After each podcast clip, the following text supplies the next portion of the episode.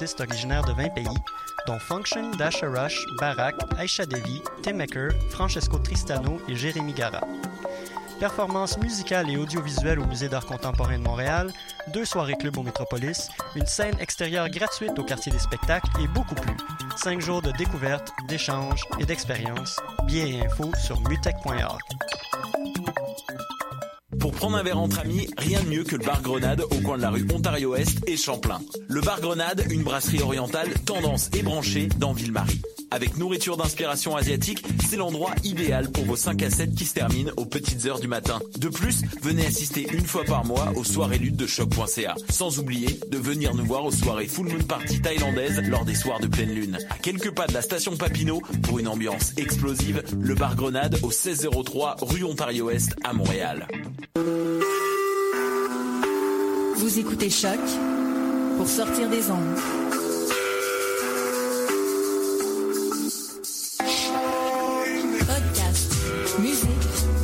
Musique,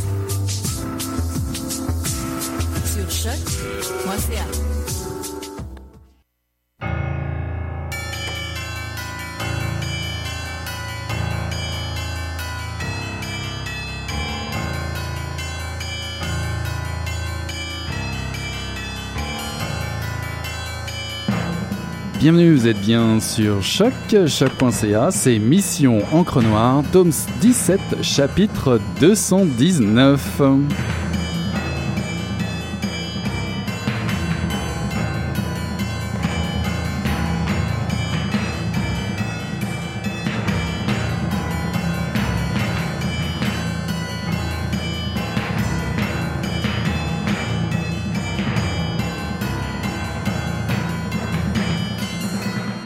Et ce soir, c'est une première. C'est pas vraiment une première, on va dire, mais en tout cas un retour. Ça faisait longtemps qu'on les attendait. Et oui, ce soir, c'est une spéciale. Mission Encre Noire propose une carte blanche à Dans ta bulle.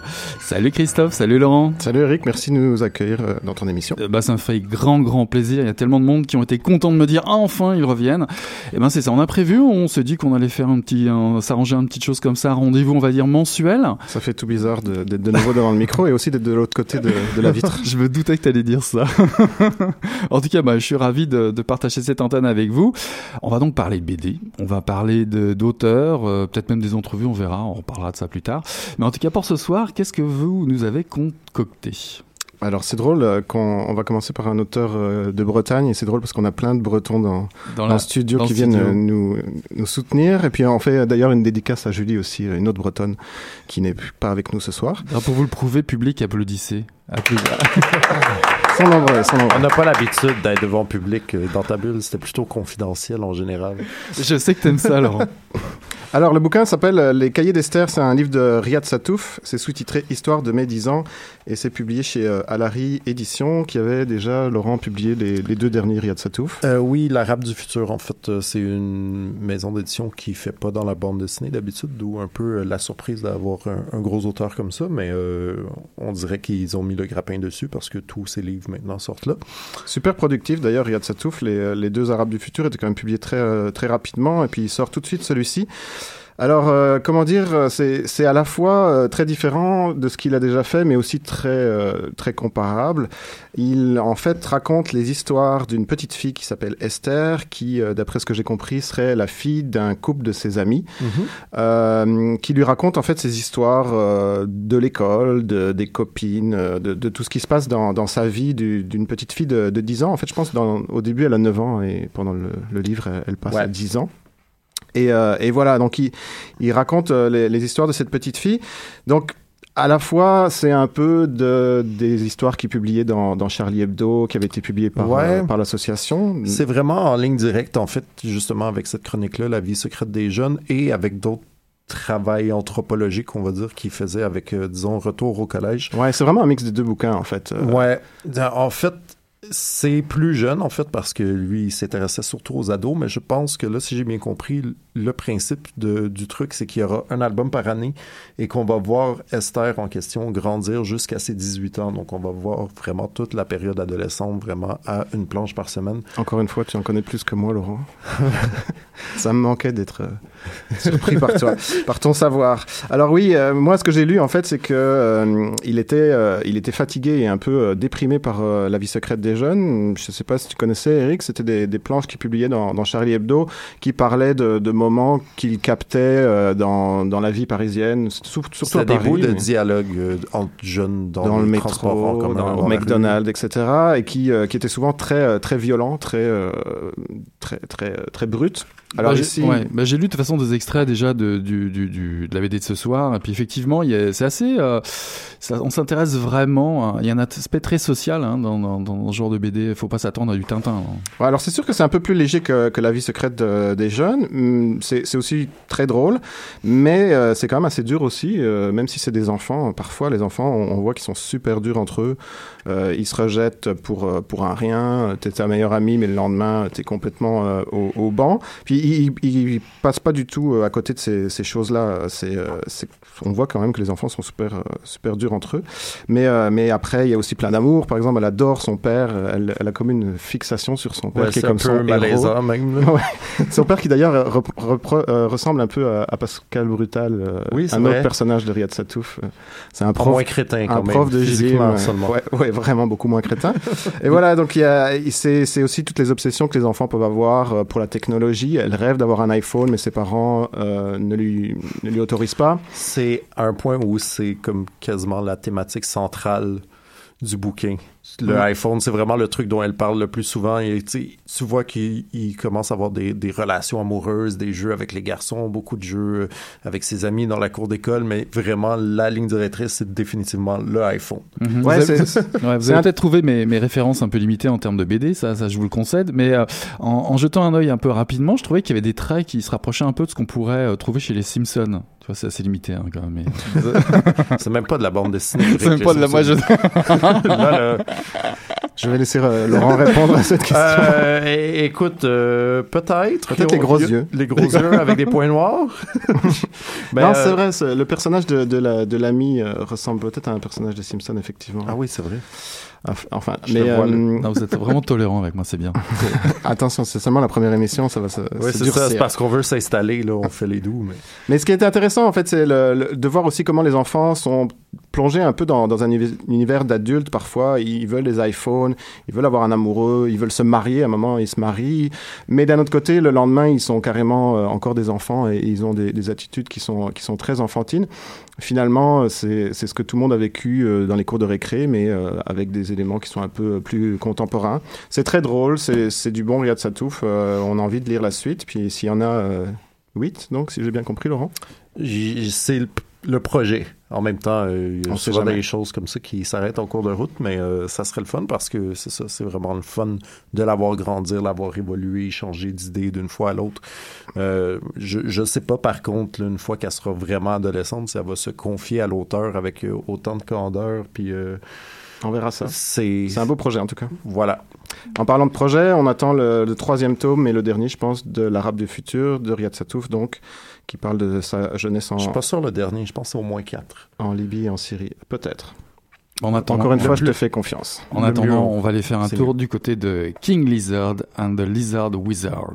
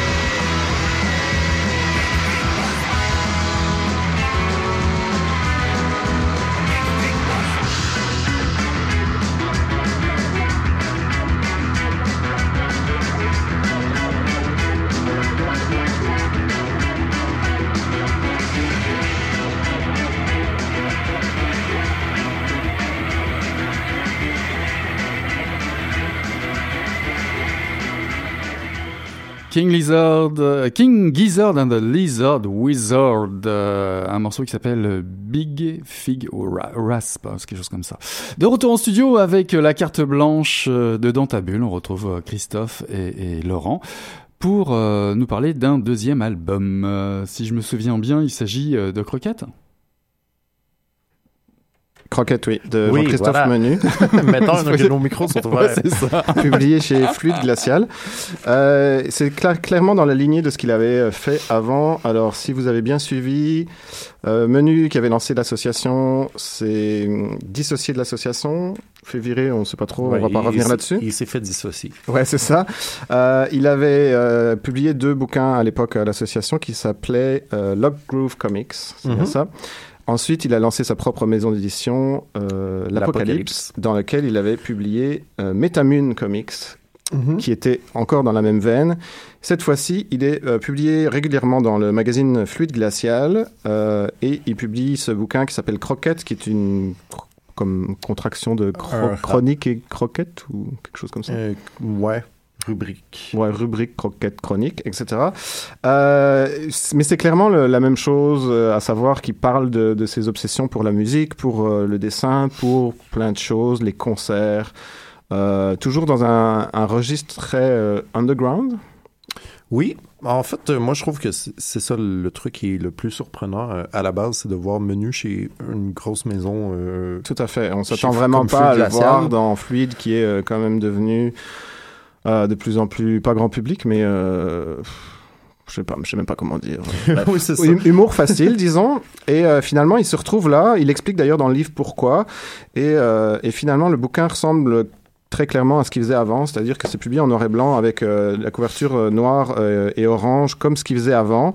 Le contenu est comme ce qu'il faisait avant, donc finalement, ne, ne, vous arrêtez pas au, label fluide glacial, c'est vraiment du, du, pur menu. Je pense que j'avais quand même préféré un petit peu les, les Log Groove. J'avais pas lu le, celui publié à l'Apocalypse. Je sais pas si tu l'as lu, Laurent. Moi aussi, je l'ai manqué, je l'avoue, mais ça avait l'air vraiment dans la même veine. Euh, oui. En fait, j'ai l'impression qu'on lui a donné vraiment carte blanche euh, à Fluide, comme euh, en fait, il a dit que l'Apocalypse, ça n'allait pas très bien financièrement quand il était venu à Montréal au port de tête l'été passé. Donc, on suppose qu'il aurait continué là, mais on, je pense qu'on lui a offert une maison. Ne, te soucie pas de fais, ton truc, puis on, te laisse aller avec n'importe quoi. Donc, c'est ça qui est chouette. C'est vraiment encore là une espèce de, de, de ramasser de tout ce qu'il a fait ce qu'il a fait avant? Beaucoup d'autobiographies, comme dans le livret de famille. Ça parle d'influence de, bande dessinée. Il y a un peu de log growth. C'est vraiment... Euh, je trouve ça vraiment le fun, en fait. C'est toujours agréable, en fait. C'est toujours très anecdotique. Il parle de, de, de, ses goûts, mais il a une manière de le faire euh, et, et, aussi son dessin qui, quand même, euh, qui, qui, qui, fonctionne super bien avec ça. Euh, il se définit comme un indécrottable underground 2. Euh, c'est, euh, il a toujours quand même une pas mal de mauvaise foi, il se le cache pas du tout. Euh, c'est euh, c'est un fan de, de, de vieux punk, euh, il, déteste les CD, il, n'écoute la musique que encore encore les, MP3, on n'en parle même pas. Ah, c'est plein de vieux punk en plus dedans. J'ai sneaké aussi là. D'ailleurs, tu parles de fluide glacial, mais je pense qu'il y a aussi des planches qui sont parues dans dans, dans Libération, me semble-t-il. Ah, oui, puis dans un truc, je pense que c'est Beaux Arts Magazine, un magazine de Beaux Arts. En tout cas, c'est vraiment un, un ramassis de plein de trucs. Puis je trouve que ça ça aide beaucoup la lecture. En fait, il y a beaucoup de fois où j'ai lu Menu où j'étais comme, OK, là, je suis tanné de, t'entendre parler de tes petits problèmes ou comme il y a sûrement des gens que c'est comme ok c'est beaucoup de de de vinyle euh, je peux plus en prendre et tout mais là c'est vraiment bien dosé quand tu t'as pas le temps de te d'un sujet avant que ouais et puis il y a toujours ces petits personnages qui, qui interviennent euh, comme la fameuse lune avec lequel laquelle il s'engueule tout le temps puis euh, ce qui ce qui est intéressant aussi c'est que oui c'est très underground il parle toujours de de, de, de trip très très punk etc mais aussi il, il se remet toujours en contexte par rapport à lui enfant qui, est, qui bouffait énormément de, de culture populaire, qui par exemple euh, regardait de la, de la télé euh, à n'en plus finir. Puis en fait, il a toujours une vieille influence de, de tous ces vieux trucs de de pubs, de, de porte-clés. Alors, il cache pas non plus ses goûts pour des trucs euh, parfois un peu plus euh, comme Alex, Alice Cooper ou, euh, ou Neil Young, ou des trucs quand même beaucoup moins underground. Donc, il, il, balance en fait pas mal avec tout. Puis, ça parle pas que de musique. C'est sûr que si on n'aime pas la musique rock, on va peut-être ouais, Ça va peut-être manquer la moitié du bouquin, mais il y a quand même autre chose à se mettre sous la dent. Ouais, et Bah, puis je, elle trouve- je trouve descend. aussi c'est c'est aussi l'histoire de tu sais l'éternelle histoire de se dire ah ce disque a marqué ma vie combien de fois on a entendu parler de ça puis à chaque fois ça change de disque mais là euh, il y a quand même pas mal de chroniques en tant que telles d'albums enfin c'est pas des chroniques totales mais il suggère d'écouter certains albums Ah, c'est parce qu'il a, il, il- il tripe tellement sur des choses que il, il va nous parler d'un truc euh, qui peut-être euh, est anecdotique pour plein de gens, mais il en parle d'une manière tellement euh, passionnée que ça va nous donner envie de- d'écouter, euh, d'écouter le truc, de voir le- l'artiste en show. Euh, mais c'est pas dans le- parfois aussi c'est des, des, des gens comme euh, Marcel Gottlieb, c'est c'est vraiment des, des, des, des monstres euh, du, du dessin. Et puis il a, il a toujours une passion pour ces gens-là. Et puis il parle de la manière dont il a rencontré Gottlieb, comment il est rentré chez Fluide, etc. C'est c'est toujours intéressant en fait. Puis quand il se, re- se montre enfant, et c'est toujours un, ou un ado boutonneux euh, qui tripe Ouais, sur des trucs très très très, louches, puis il- il n'hésite pas à, à se montrer que, comme ça. est-ce qu'il y a des albums qui vous ont qui vous ont interpellé? Je dis ah tiens celui-là il faudrait peut-être que j'aille l'écouter Sûrement. euh, là là. Mais Moi, j'avoue que je connais pas grand-chose à Père Ubu, fait que faudrait que je creuse. Il y a beaucoup de choses qu'il faudrait que je creuse. euh, bah, Ouais. tiens tu, tu sais quoi on, ça, on- mais- on va on va aller creuser justement à moins que vous ayez autre chose à, à tu nous as déterré un, un petit, euh, un, Oh. un petit pérubu. ouais bah tant qu'à faire pour rester Ouais, il parle thème. beaucoup de, de Père Ubu et de sa passion pour euh, cet artiste qu'il a vu plusieurs fois en show. Donc euh, bah, autant l'écouter. Earth of Darkness Perubu Maybe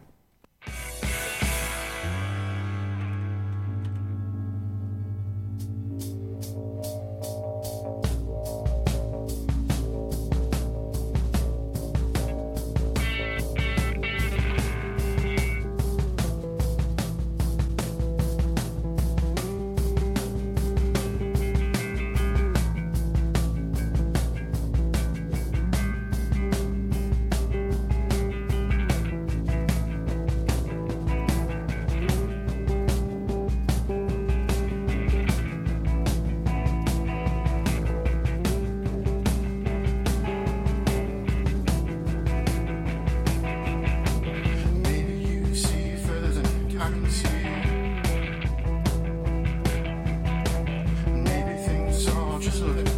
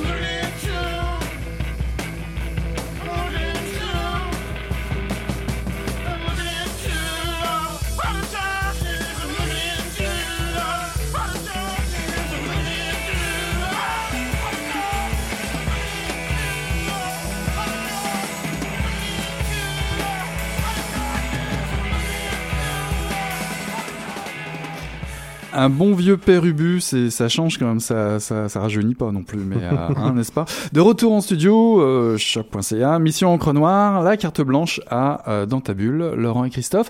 On va finir dans cette dernière partie euh, par parler de sociologie, si j'ai bien, euh, bien tout compris.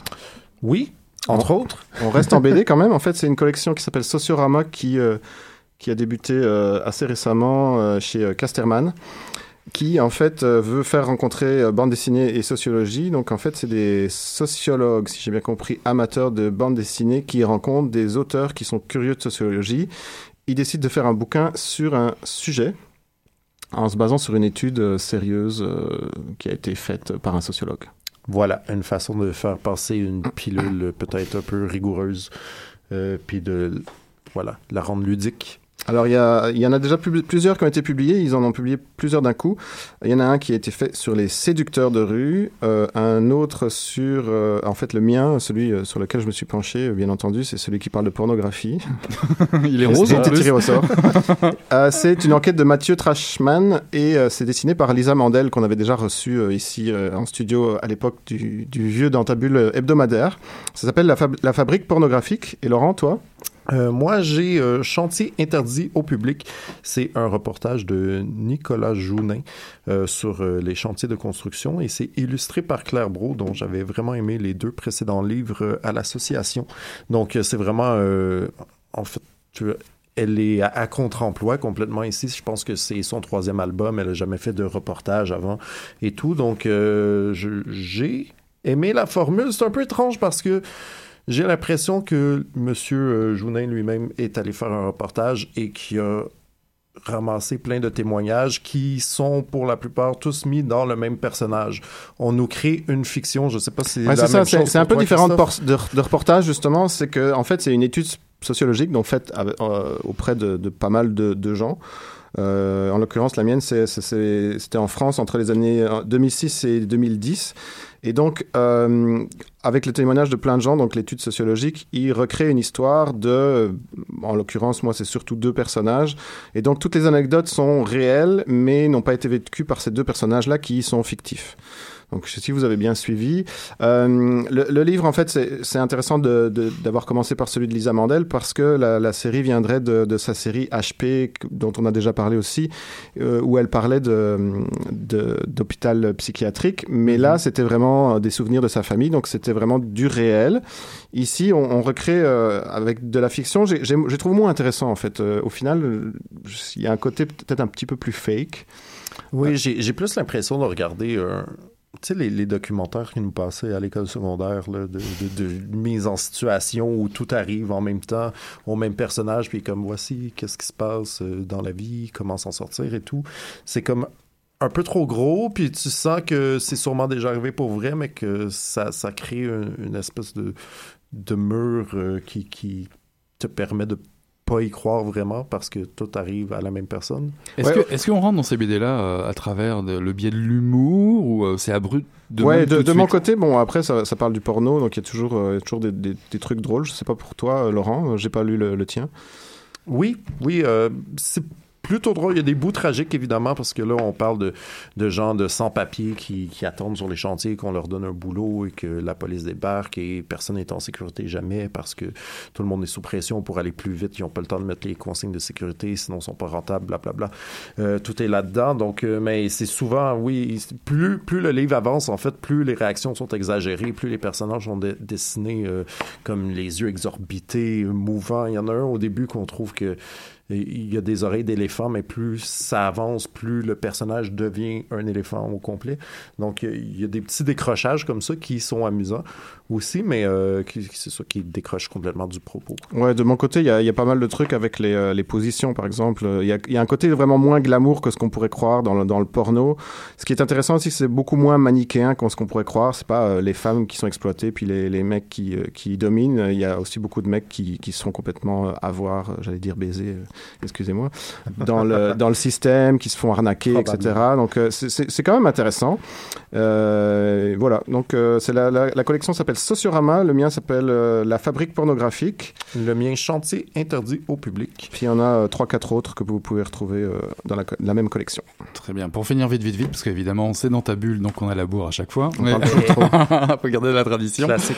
Euh, Laurent, tu voulais nous parler de, des Schtroumpferies, me semble. Euh, oui, Schtroumpfologie, en fait, ouais, euh, il y a une conférence, euh, plein de conférences euh, ces temps-ci à l'UQAM, je sais même pas dans lequel, le cadre de quel événement, mais il y a une conférence qui s'appelle Schtroumpfologie donnée par Antonio Dominguez Leva, qui est professeur en littérature et plein de choses ici à l'UQAM. Donc, c'est ce jeudi 12 mai à midi et demi, local DC 2300, et on va parler des Schtroumpfs et dans la pop culture et tout. T'avais une Ouais. meilleure... euh, Bah moi je jette un œil juste sur le site vite vite vite. euh, ben je fais un parallèle entre euh, Schtroumpf, communisme, fascisme, phallocratie et perversion, voire satanisme. C'est- un très bon programme qui nous attend. Tout à fait. Moi, je vais rester à tiens, D'ailleurs, euh, demain, il y a une, euh, une séance de rencontres et de dédicaces avec euh, Tiffaine Rivière qui avait euh, écrit Carnet de thèse. C'est publié par Le Seuil, si je me souviens bien. C'est à la COP de l'UQAM entre 12 et 14 heures. Et pour ma part, je vais m'adresser aux mélomanes. Demain, ne loupez pas, Peter Broadsman est de retour dans la ville pour les amoureux du free jazz. Ça se passe à la Casa del Popolo. Euh, Dépêchez-vous pour les billets, ça part très très vite. Euh, en plus, la place est toute petite, n'est-ce pas? Donc, euh, c'est l'occasion de voir un, monstre, tout simplement, du free jazz demain à la Casa del Popolo à compter de 20h. voilà qui conclut la mission Encre Noire, tome 17, chapitre euh, 219. Votre première carte blanche, messieurs, dans ta bulle, qui en appellera d'autres, n'est-ce pas? Mission accomplie. Mission accomplie. Là-dessus, on tourne la page et on se dit à la semaine prochaine. Allez, salut là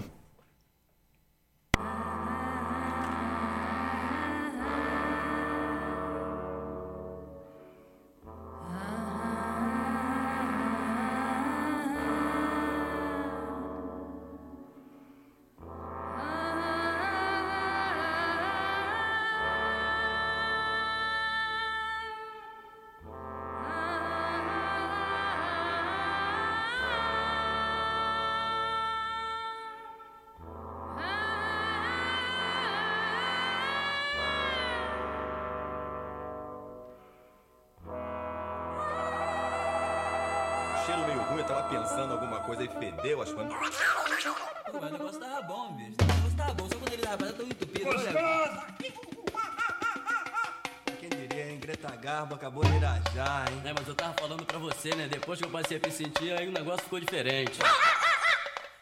Jorjão, Vai, garoto! fala a verdade. Isso tá bom. Não, a cerveja que eu não sei. Ô Ciro, tira a mão do meu bolso.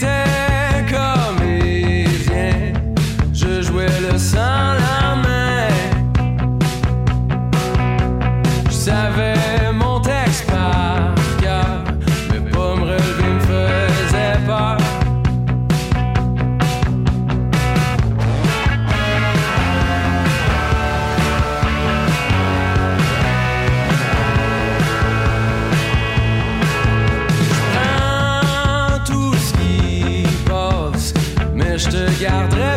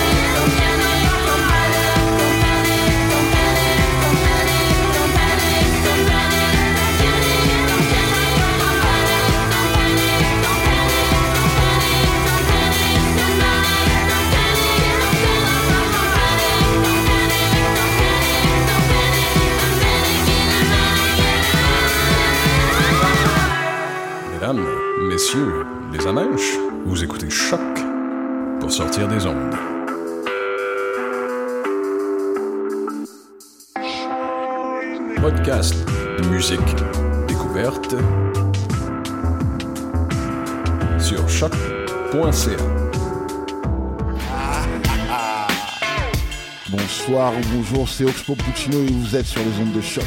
C'est pour ça que ça bouge comme ça.